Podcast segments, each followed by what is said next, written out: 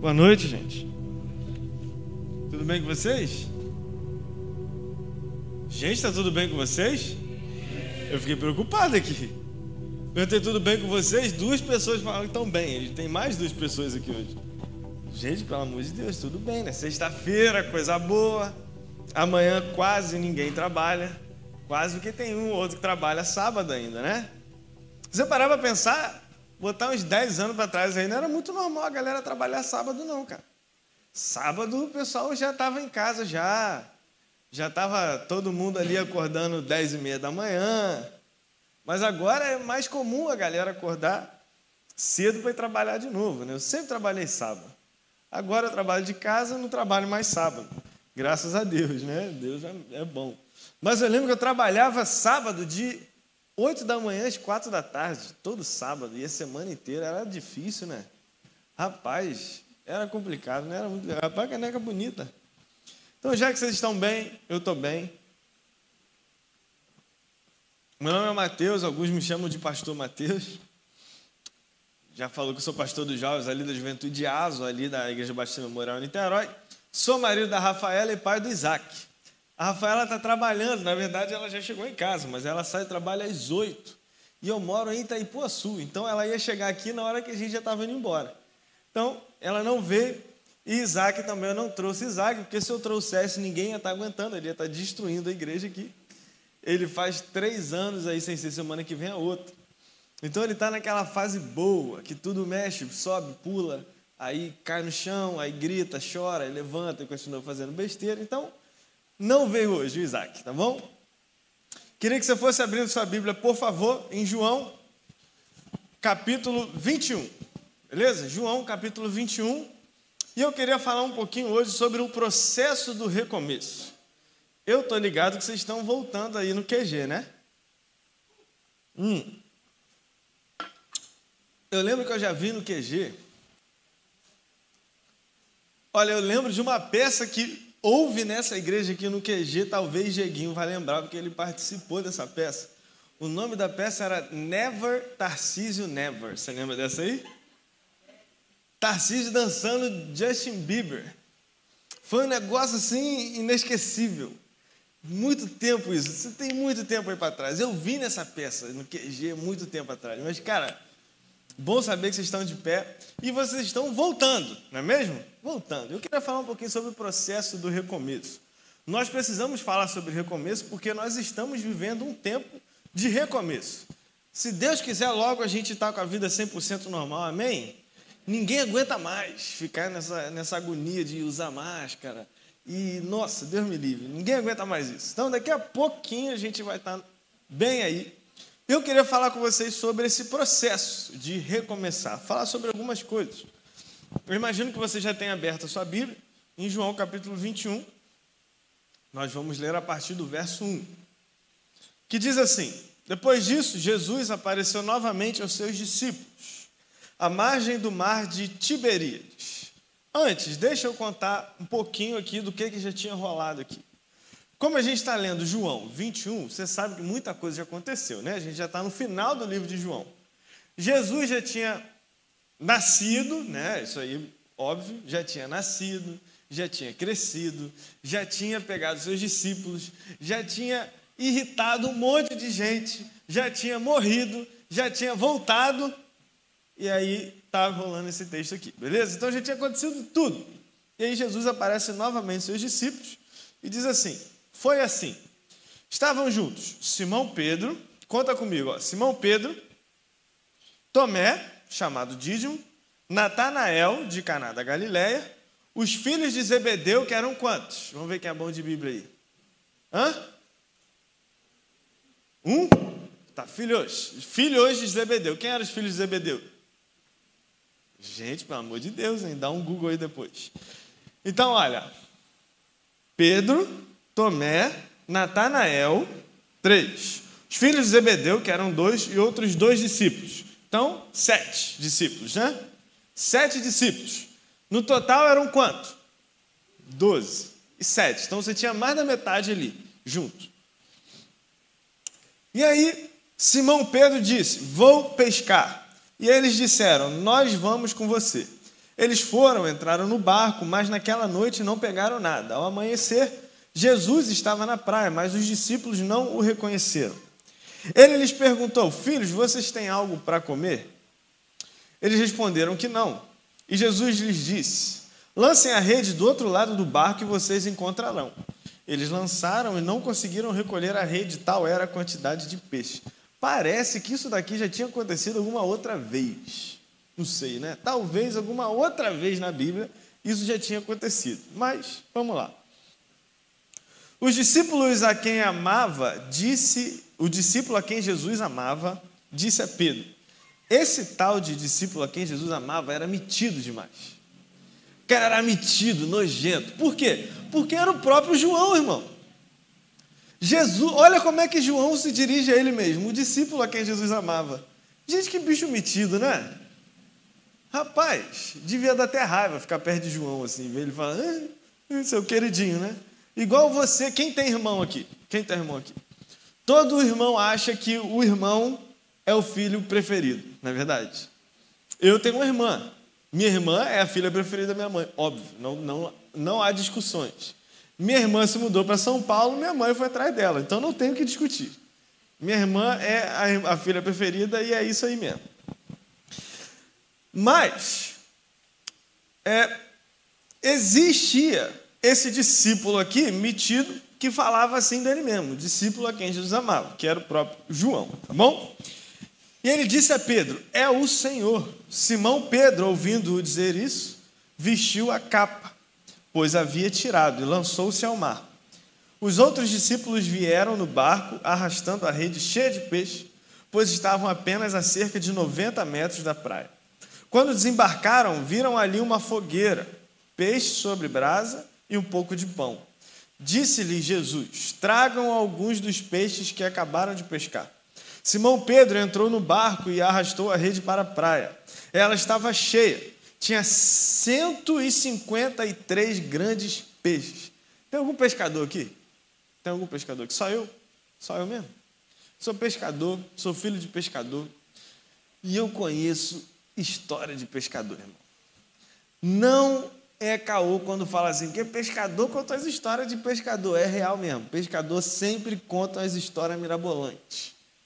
Mas essa aqui, quem está contando a história não é o pescador. Então você pode acreditar que era 153 peixes grandes, tá? É, embora houvessem tantos peixes, a rede não se rompeu. Jesus lhes disse: Venham comer. Nenhum dos discípulos tinha coragem de lhe perguntar: Quem és tu? Porque eles sabiam que era o Senhor. Jesus aproximou-se, tomou o pão e deu a eles, fazendo o mesmo com o peixe. Essa foi a terceira vez que Jesus apareceu aos seus discípulos depois que ressuscitou dos mortos. Pai, muito obrigado pela Sua palavra. Obrigado porque nós temos a certeza de que ela é viva e eficaz e ela tem o poder para transformar a nossa vida. Ó Pai, nós estamos aqui nessa noite porque nós queremos ter a nossa vida transformada pelo Senhor. Então faça isso com cada um de nós aqui, que está aqui e os que estão assistindo em casa também. Em nome de Jesus, ó Deus. Amém. Esse foi o único milagre que Jesus fez de forma repetida, exatamente igual aos outros milagres. Porque Jesus curou vários cegos, né? curou um montão de cegos. Mas um cego, Jesus cuspiu no chão, fez uma lama e botou no olho dele. O outro cego, Jesus falou assim: ó, me segue no meio da multidão. Você imagina se virar para um cego e falar assim: me segue no meio da rua da feira? Você já imaginou que loucura isso, mano? Para dois cegos, Jesus falou: me segue. Saiu andando. Quando chegaram na casa de Jesus, Jesus perguntou assim: ó vocês querem ser curados? Não, Jesus, está de boa. A gente andou atrás de você pela rua da feira inteira, chegamos aqui e está de boa. Jesus curou cego de várias formas. Jesus curou paralítico de vários jeitos diferentes. Ele nunca repetiu o milagre exatamente igual ao outro, a não ser esse daqui.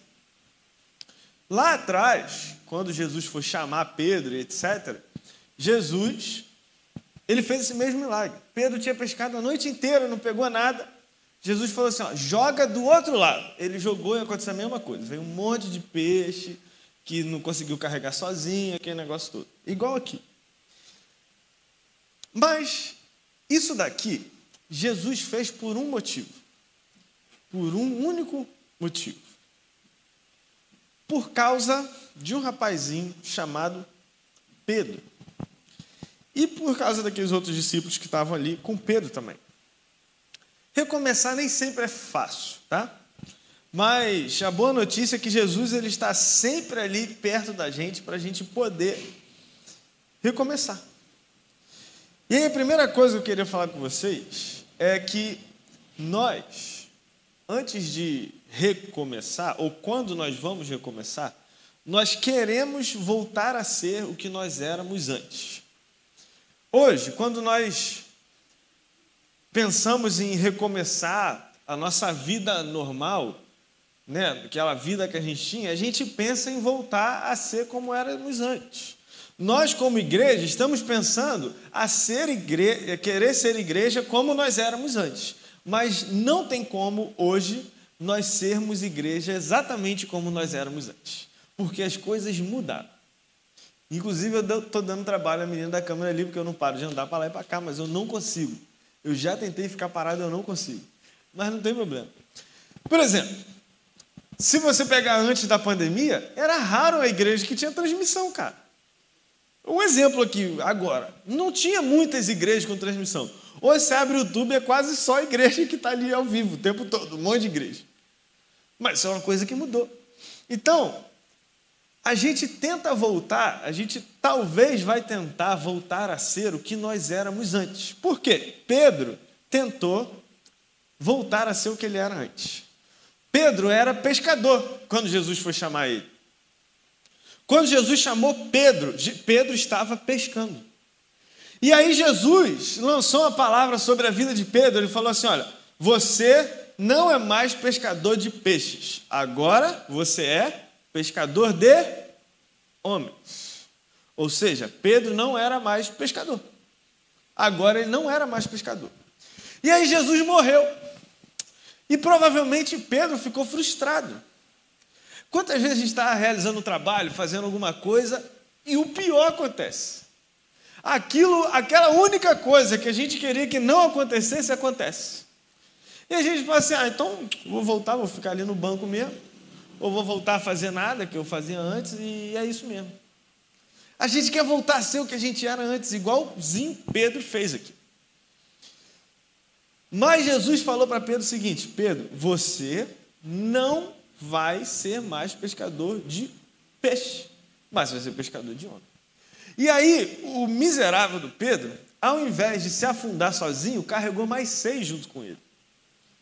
Porque quando a gente está para fazer a coisa errada, a gente costuma carregar a galera junto comigo, com a gente, para azedar tudo de vez. A gente não azeda tudo sozinho. A gente quer arrebentar os outros juntos. Igual aquele que desvia da igreja. E ao invés de desviar sozinho, puxa mais dois, três coelhos para ir junto. Rapaz, mas aí para vir para a igreja, nunca chamava um outro para ir com ele. Agora, para fazer doideira, vai um montão junto, né? Isso é uma coisa interessante, né? uma coisa interessante mesmo. Igualzinho Pedro. Martim Lutero tem uma frase muito interessante. Ele falou assim: Eu pensei que meu velho homem tinha morrido no batismo mas o miserável sabe nadar. Rapaz, a gente pensa que a gente vai ser assim, ó, a gente converteu. Aceitei Jesus, principalmente o novo convertido. Aceitou Jesus, agora minha vida daqui para frente é só vitória. Eu vi isso de um, de cidadão, digo.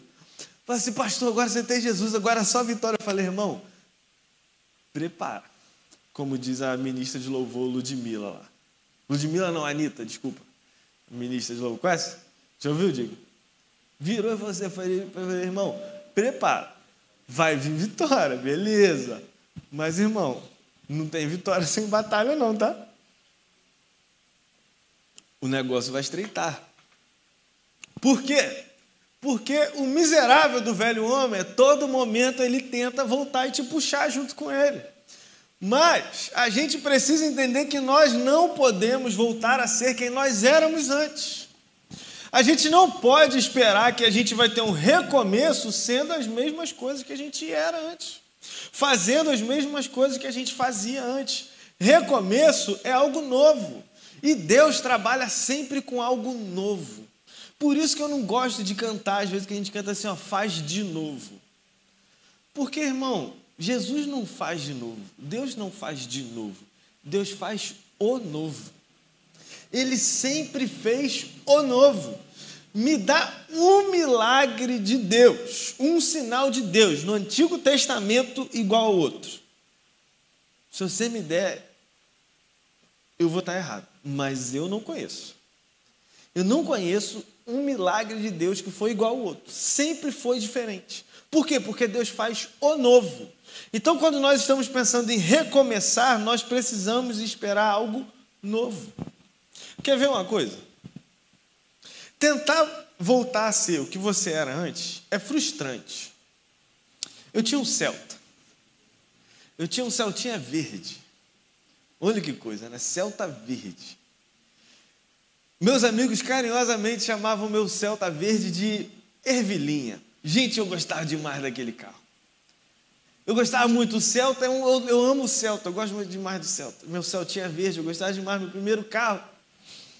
Meus amigos chamavam, vamos do Ervilinha, vamos com Ervilinha. E era com Ervilinha que a gente ia para lá e para cá. Porque ele era o Celtinha verde, bonitinho, uma bolinha.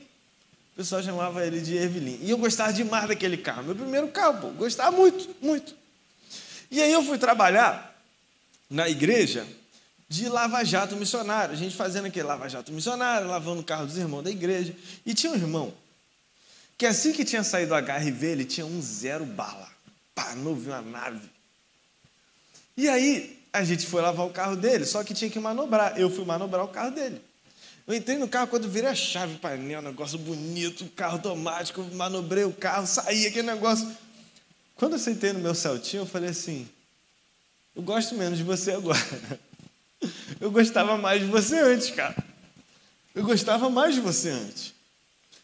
Foi meio frustrante eu sentar no meu Celta, eu virei a chave, o painel não piscou, ninguém falou nada comigo, não, né? Aquele negócio, eu falei, gente.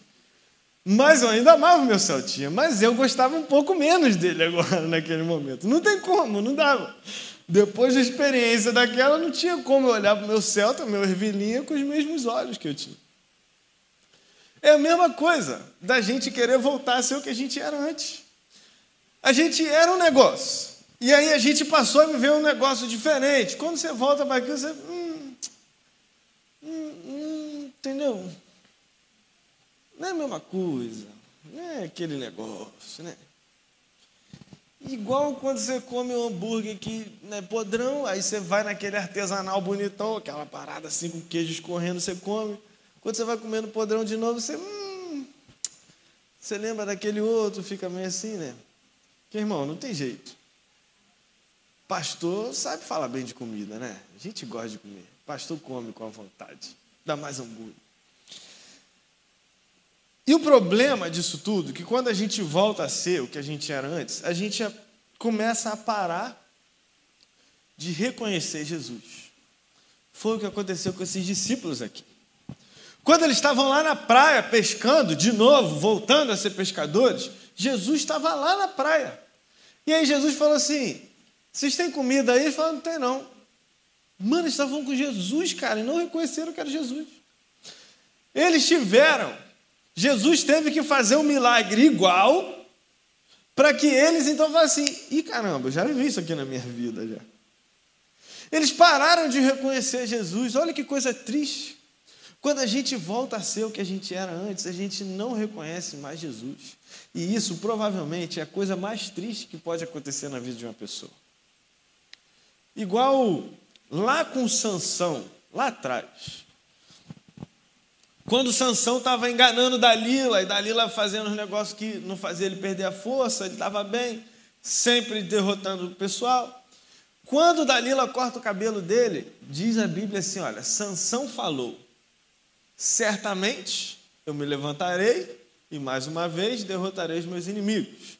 E aí vem um dos versículos assim mais mais tristes da Bíblia. Diz assim, olha: "Porém, ele não sabia que o Senhor já não estava mais com ele. E ele não estava mais com o Senhor. Isso é triste demais, cara. É triste a gente não reconhecer Jesus. Jesus está fazendo um monte de coisa na nossa vida, mas a gente só reclama. Ah, mas é porque fulano está melhor, mas é porque eu queria que acontecesse isso, não acontece, está acontecendo aquilo outro, e papapá, pipipi, papapó. Ô cara pálido, olha quanta coisa Jesus já fez na sua vida. Olha quanta coisa ele ainda faz. E a gente gosta de reclamar, não é mesmo? Outro ponto que eu queria falar com vocês agora. Mesmo nós voltando a ser o que nós éramos antes, Jesus nos reencontra. Jesus ele sempre deixa claro que é Ele que faz as coisas na nossa vida. E quando é Ele que faz? Ele ter repetido esse milagre foi só para deixar bem claro para os discípulos assim: ei, quem está aqui sou eu. Hein? Quem está aqui sou eu. Tipo Cristiano Ronaldo, ó. Eu estou aqui. Cristiano Ronaldo só está imitando aquele que já fez isso antes, entendeu? O amor de Jesus sempre nos encontra, independente de quem nós sejamos ou do que nós estejamos fazendo. Eu falo isso porque às vezes a gente pensa o seguinte: poxa, eu já tive tão perto ali de Jesus, já tive ali fazendo o que ele queria que eu fizesse, mas hoje eu estou tão longe. E tem gente que sente com vergonha. Quem já ouviu assim, olha, eu preciso me consertar primeiro para ir para a igreja? Quem já ouviu isso? Todo mundo, eu acho, né? Todo mundo já ouviu essa desculpa. Não, eu vou acertar esse negócio aqui, depois eu vou para a igreja, porque eu preciso acertar isso aqui primeiro. Ah, irmão, Jesus não está nem aí, cara. Está nem aí porque que você está fazendo agora, o que você já fez na sua vida. Ele quer saber daqui para frente. E é o que Jesus estava preocupado com os discípulos. Os discípulos ficaram com vergonha quando viram Jesus, porque a Bíblia diz que ninguém nem ousou falar nada, falar tipo assim, quem é o Senhor? Eles já sabiam que era Jesus, eles ficaram quietinhos. Só Jesus falou nisso aqui, Jesus começou a falar, todo mundo, eu imagino, eles voltando do mar assim, ó, puxando um monte de peixe, chegando perto de Jesus, todo mundo de cabeça baixa, assim, ó, igual criança quando é chamado na, na direção da escola. Já reparou? Quando chama as crianças na direção da escola, tá todo mundo assim, ó, mãozinha para trás, cabecinha para baixo, a diretora ali falando, falando, todo mundo, não, tá, tá certo, tudo certo, todo mundo cabecinha baixa. Quem já foi chamar na direção aqui, ó? Ei, Jesus, hein? Vai vendo, hein? Só Jesus. Olha só. Mas a boa notícia é que não existe nada na sua vida que Jesus não possa restaurar, ou mudar, ou recomeçar. Não existe nenhuma situação que Jesus vai deixar que ele, que ele não tenha poder para restaurar, que ele não tenha poder para dar um recomeço, cara, na sua vida. E o mais interessante é que ele dá outra vez o que nós precisamos para reconstruir o que ele quer para a nossa vida. Às vezes a gente fica pensando assim: nós precisamos recomeçar, mas nós não temos como, a gente não sabe por onde, a gente não sabe o que fazer, a gente está meio perdidão. Mas a boa notícia é que Jesus sempre nos dá o que a gente precisa. Por exemplo, o que aqueles discípulos estavam precisando ali na hora? Estava todo mundo pescando a noite inteira. Ninguém pegou nada. Eles precisavam de peixe, precisavam de comida. Porque pescar dá fome, irmão. O dia que você for pescar, você vai ver como é que dá fome. Ficar parado esperando ali o peixe dá fome. Tudo dá fome. Existir dá fome. Dormir dá fome e comer dá sono. E aí? É um looping infinito a vida do crente. Você come, dá sono, dorme, dá fome. E aí? O que, que você faz? É ou não é, Renan? Renan dá para ver que ele está preso nesse looping aí, Renan. Vamos que vamos, Renan. Tudo nosso. Te amo, tá, cara? Você sabe que eu gosto de você demais. Né? Mas, ele deu aquilo que os discípulos precisavam. Ele alimentou os discípulos.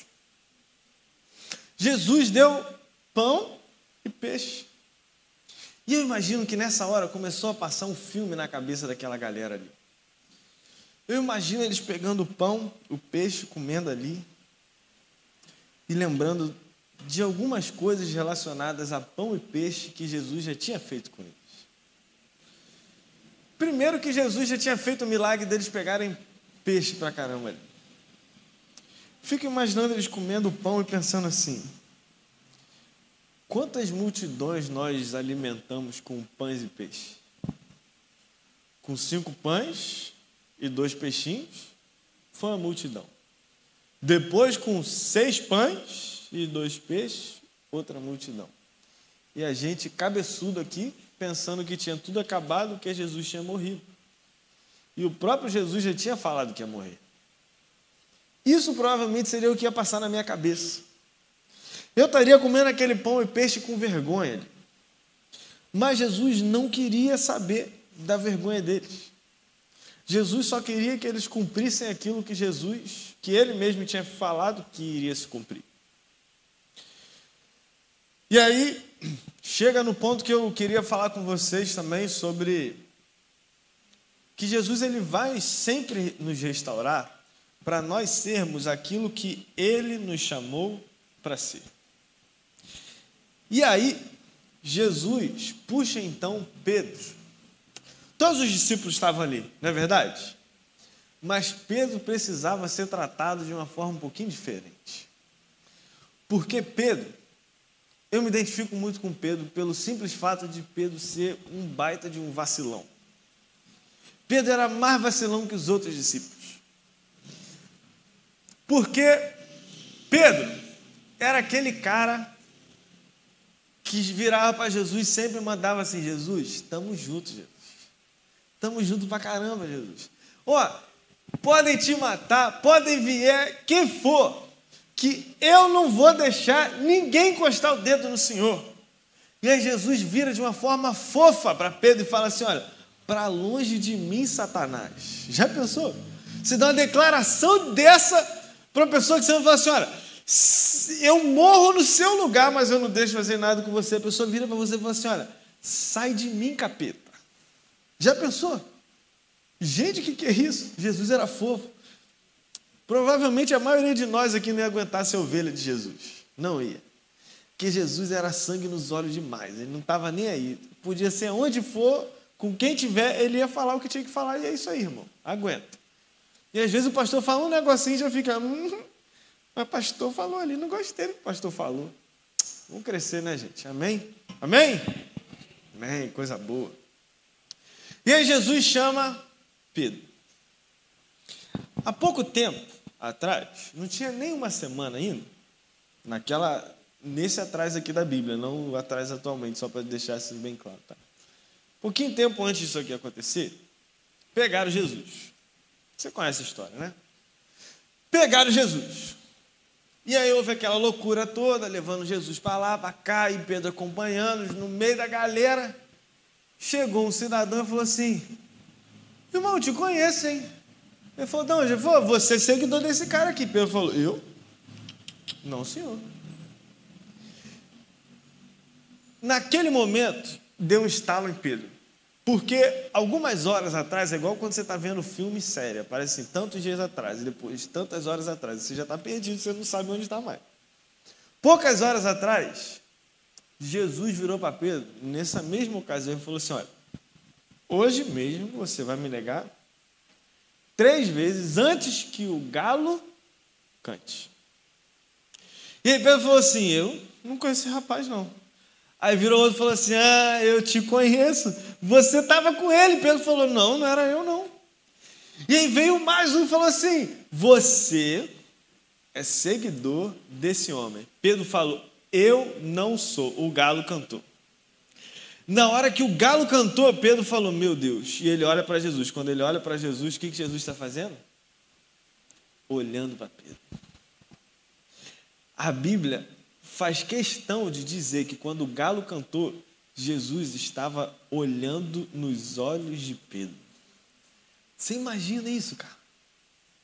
Imagina você decepcionar a pessoa que você falou que ia dar sua vida por ela. E na hora que você fez o BO, essa pessoa está olhando na sua cara. Irmão, certa vez, eu estudava no colégio chamado Colégio Walter Orlandini. Conhece? Alguém já ouviu falar? Hum. Gente, olha só, o pessoal que estuda no Walter gosta de passar uma vergonha, né? Gosta de mostrar que estuda no Walter. Ô, gente, você estuda no Walter? Já estudou? Não sei?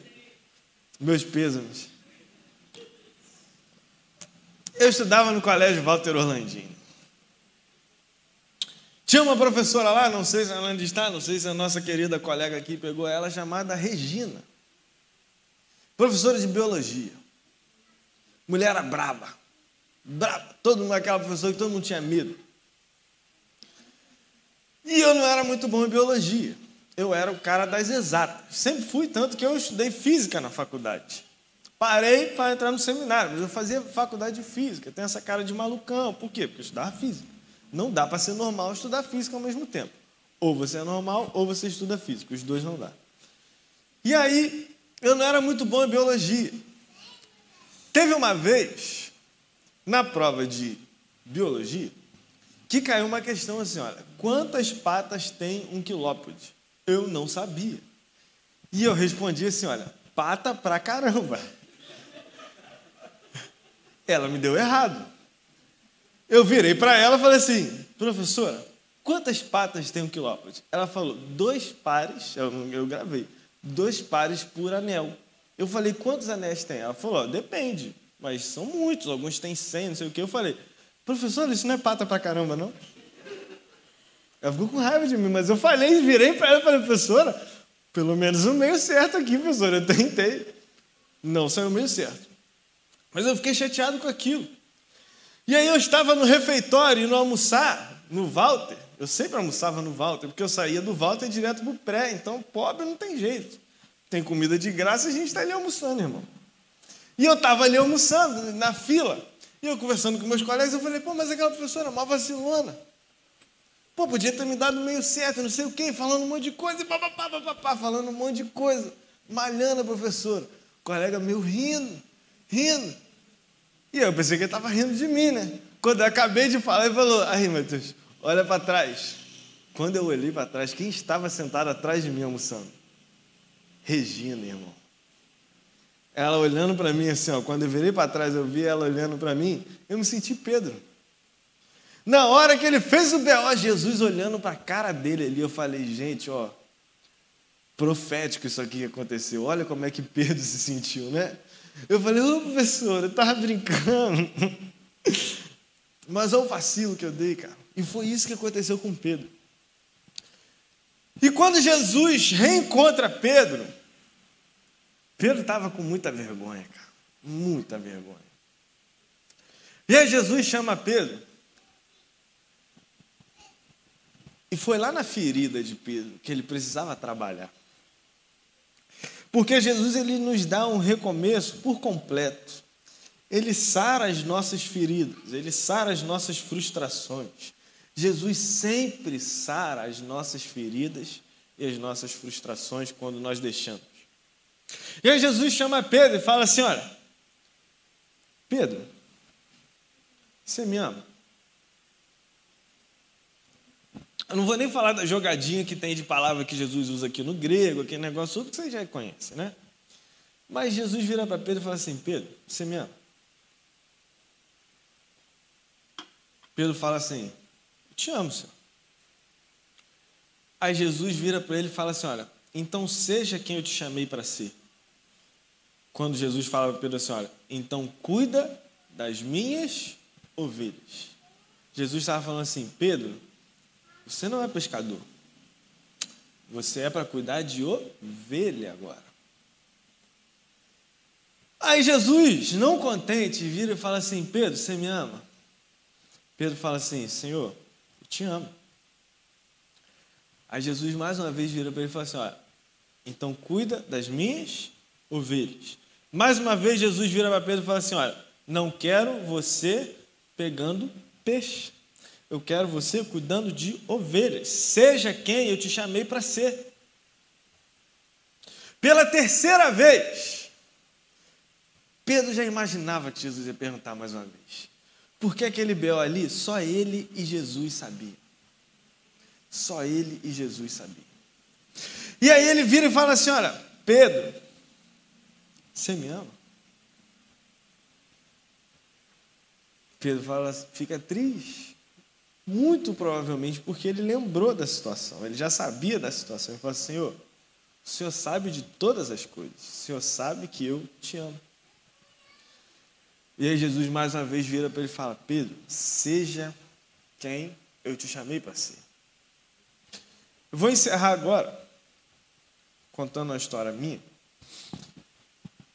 porque quando eu olho isso, eu enxergo que aqueles homens, a partir daquele momento, nunca mais iam voltar a ser pescador de peixe. Nunca mais eles foram. Pedro nunca mais voltou a ser pescador. A partir dali, Pedro virou um dos maiores evangelistas da história. Junto dele, Paulo. Pedro e Paulo foram os maiores. E Deus não está tá tão nem aí com o seu passado ou com a sua qualificação que Deus pega, Jesus pega Paulo um cara que era poliglota, falava provavelmente cinco línguas, absurdamente inteligente, e pega Pedro, que não sabia nem escrever. Olha que loucura, né? As cartas de Pedro, muito provavelmente foi um discípulo dele que escrevia para ele, porque ele não sabia escrever, ele era pescador, não sabia. Então Jesus não quer saber se você é um cara muito bem instruído ou pouco instruído. E eles nunca mais foram os mesmos ali. E quem foi aí no primeiro casulo vai lembrar de metade da história que eu vou contar aqui. Porque eu contei lá. Mas aconteceu mais ainda. Eu sou um cara que eu sempre tive enfiado nas coisas da igreja. Se tinha um negócio de igreja, eu estava dentro, estava junto, estava fazendo. E eu, com os meus 17 anos, eu estudava de manhã no Walter à tarde, eu ia para o pré-vestibular, que era um pré-vestibular da UF, que acontecia na, no Comperge, que tinha ali no centro de São Gonçalo, e à noite eu estava inventando algum troço de igreja para fazer. Eu ia para um pequeno grupo, eu ia para culto, eu ia para ensaio, eu fazia qualquer troço, ia para o culto da igreja dos outros, sempre isso, e depois ia para casa. Porque é crente, né, irmão? A gente vai para a igreja, a gente faz as coisas da igreja, quer estar com os amigos, quer estar fazendo as coisas de Jesus. E aí uma amiga falou assim: ó, vai ter um congresso lá na igreja. Partiu? Eu falei, partiu, vamos embora. O congresso era sexta, sábado e domingo. Fui sexta, fui sábado, fui domingo, falei, mano, eu tô muito crente. Tô crente demais, irmão. Sai daquele congresso pensando o seguinte, irmão, eu estou muito crente. Mas eu estava me sentindo muito crente mesmo. E eu tenho um negócio comigo que eu sempre atraí bêbado e doido, sempre. Se tem um doido na rua, ele vai vir falar comigo, não tem, não tem escolha. Ele virá certamente ao meu encontro e falar comigo. Um dia desse eu estava vindo pegar ônibus, e pobre tem história com ônibus, né, gente? Eu tenho muita história com ônibus. Estava indo pegar um ônibus, estava no ponto do ônibus, estava vindo um doido. E ele passou do meu lado, não falou comigo. Eu mandei mensagem à minha esposa, falei assim, amor, passou um doido do meu lado, ele não falou comigo. Paguei minha passagem, entrei, sentei no ônibus. Quem senta do meu lado? Eu virei para minha esposa e falei assim, amor, eu comemorei cedo demais. Gente, sempre vem. Se o bêbado, se o doido tiver bêbado, então ele vai, não tem como, não tem como. E eu estava no ponto de ônibus ali na, perto da igreja da colega minha, e era ali de frente para o Morro do Feijão, lugar tranquilo ali. Quem conhece o Morro do Feijão ali, de São Gonçalo ali perto, estava ali de boa. Era dez e pouca da noite, estava eu, tinha três senhoras, eu lembro da cena, tinha eu, três senhoras e um rapaz.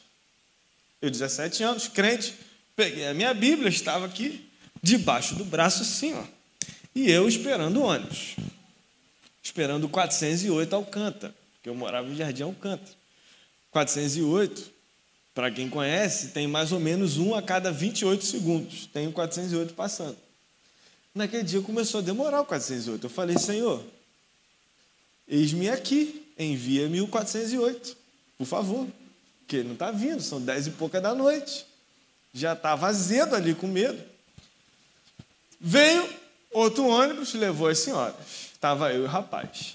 Aí eu escutei alguém gritando lá no fundo. É, lá longe. E eu vi uns negócios, barulho assim. Eu falei, gente, que isso? Quando eu olho para trás, um cara gritando, pegando uns sacos de lixo. Estava na rua, jogando lá no meio da rua assim. Falei, meu Deus, é doido. ele vai falar comigo.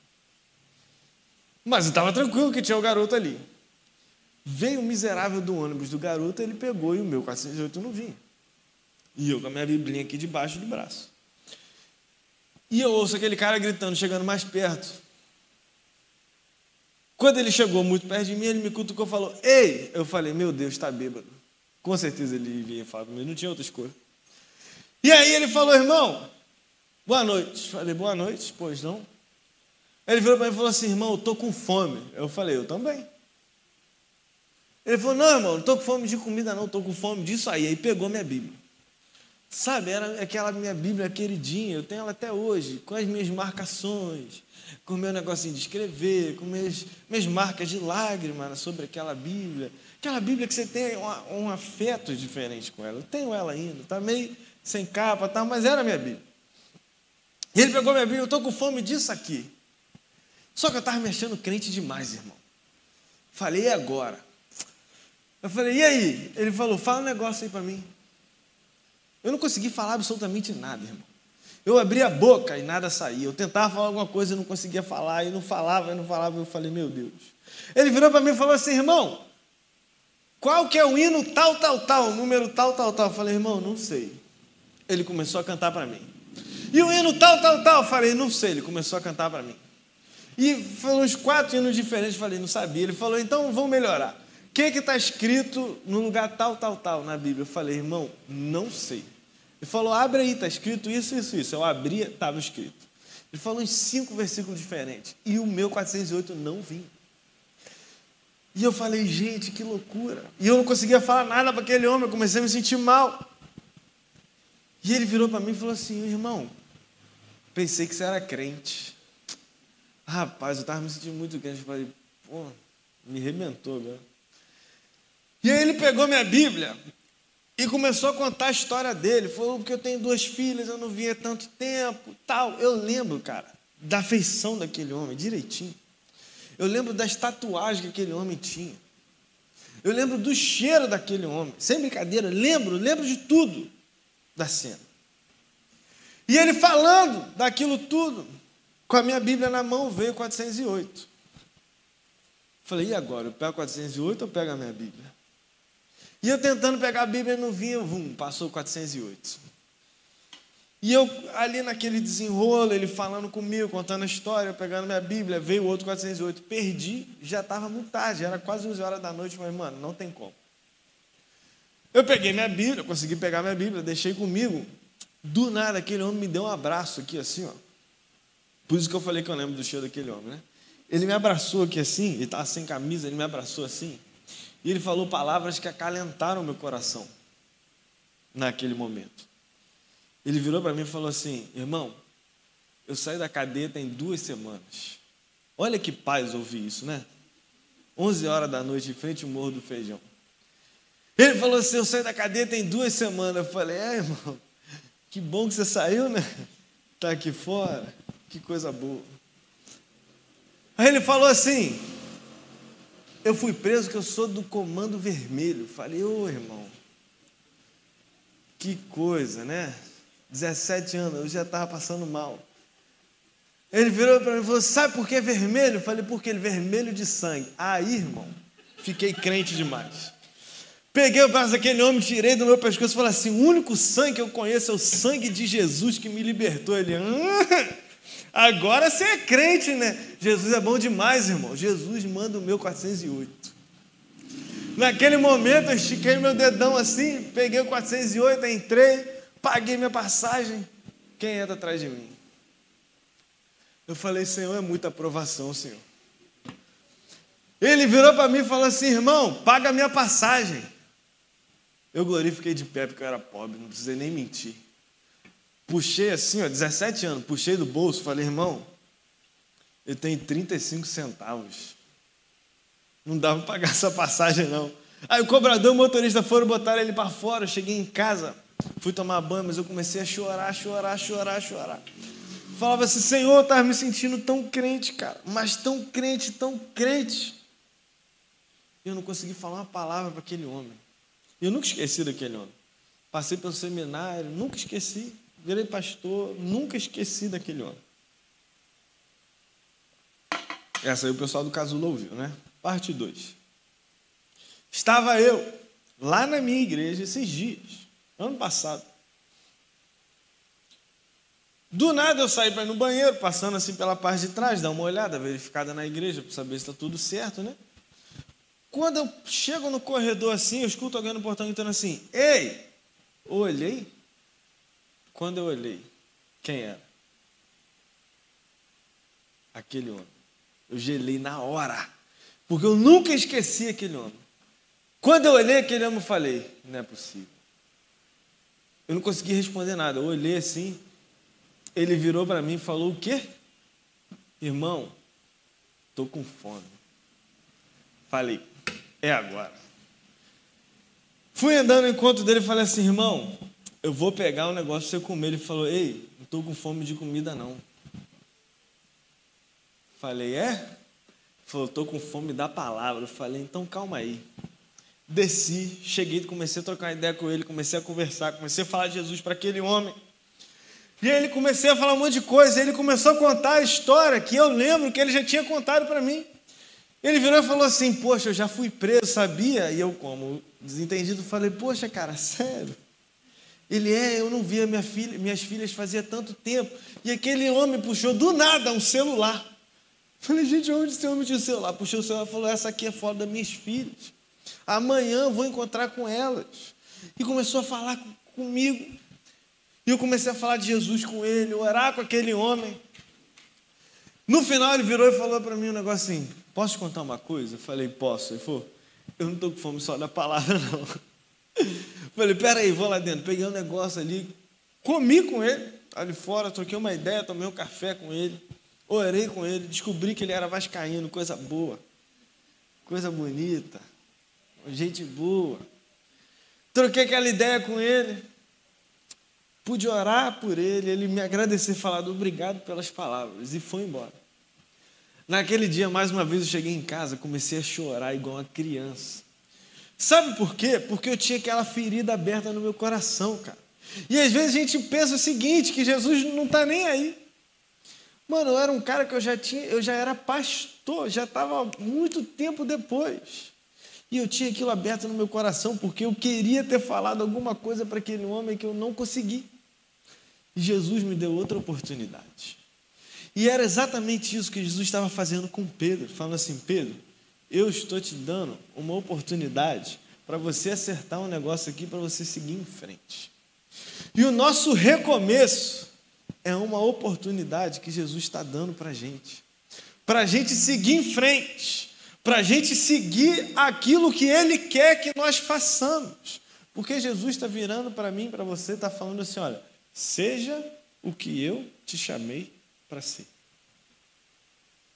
Que a juventude aqui da igreja que está voltando o quebra-gelo, Jesus está falando assim: olha, faça o quebra-gelo, porque eu chamei o quebra-gelo para ser o quebra-gelo. Então é muito bom a gente estar recomeçando. E que Jesus continue abençoando.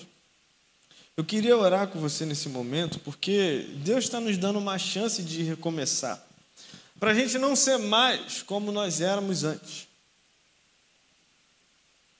E novos tempos estão surgindo diante de nós, né? E se nós queremos ser relevantes, nós precisamos nos moldar esses novos tempos. Amém? Pai, nós estamos aqui nessa noite, nós queremos te agradecer, Deus, pela oportunidade Oportunidade essa que o Senhor está nos dando de recomeçar. Oh, Pai, nós temos vivido tempos difíceis, tempos muito difíceis. Mas nós estamos aqui hoje porque o Senhor nos deu a chance de estarmos. E nós temos a convicção e a certeza de que o Senhor a cada dia nos dá uma nova oportunidade de recomeçar. Ó Deus, que essa igreja que está nesse momento de recomeço possa ter esse marco de recomeço, mas que possa construir uma história muito bonita, muito mais bonita do que a que já construiu até agora, até mesmo isso. Que, ó Pai, sejamos crentes que olhem para o futuro, tenham o passado como referência, mas tenham esperança no futuro, porque o Senhor é a nossa esperança. Muito obrigado pela tua palavra, Deus.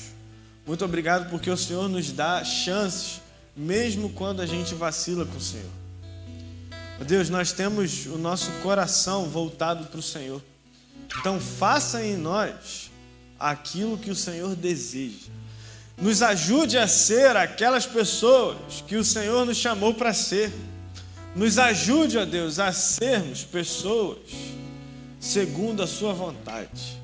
Porque não existe nada nesse mundo, Deus, que seja melhor do que ser alguém que o Senhor quer.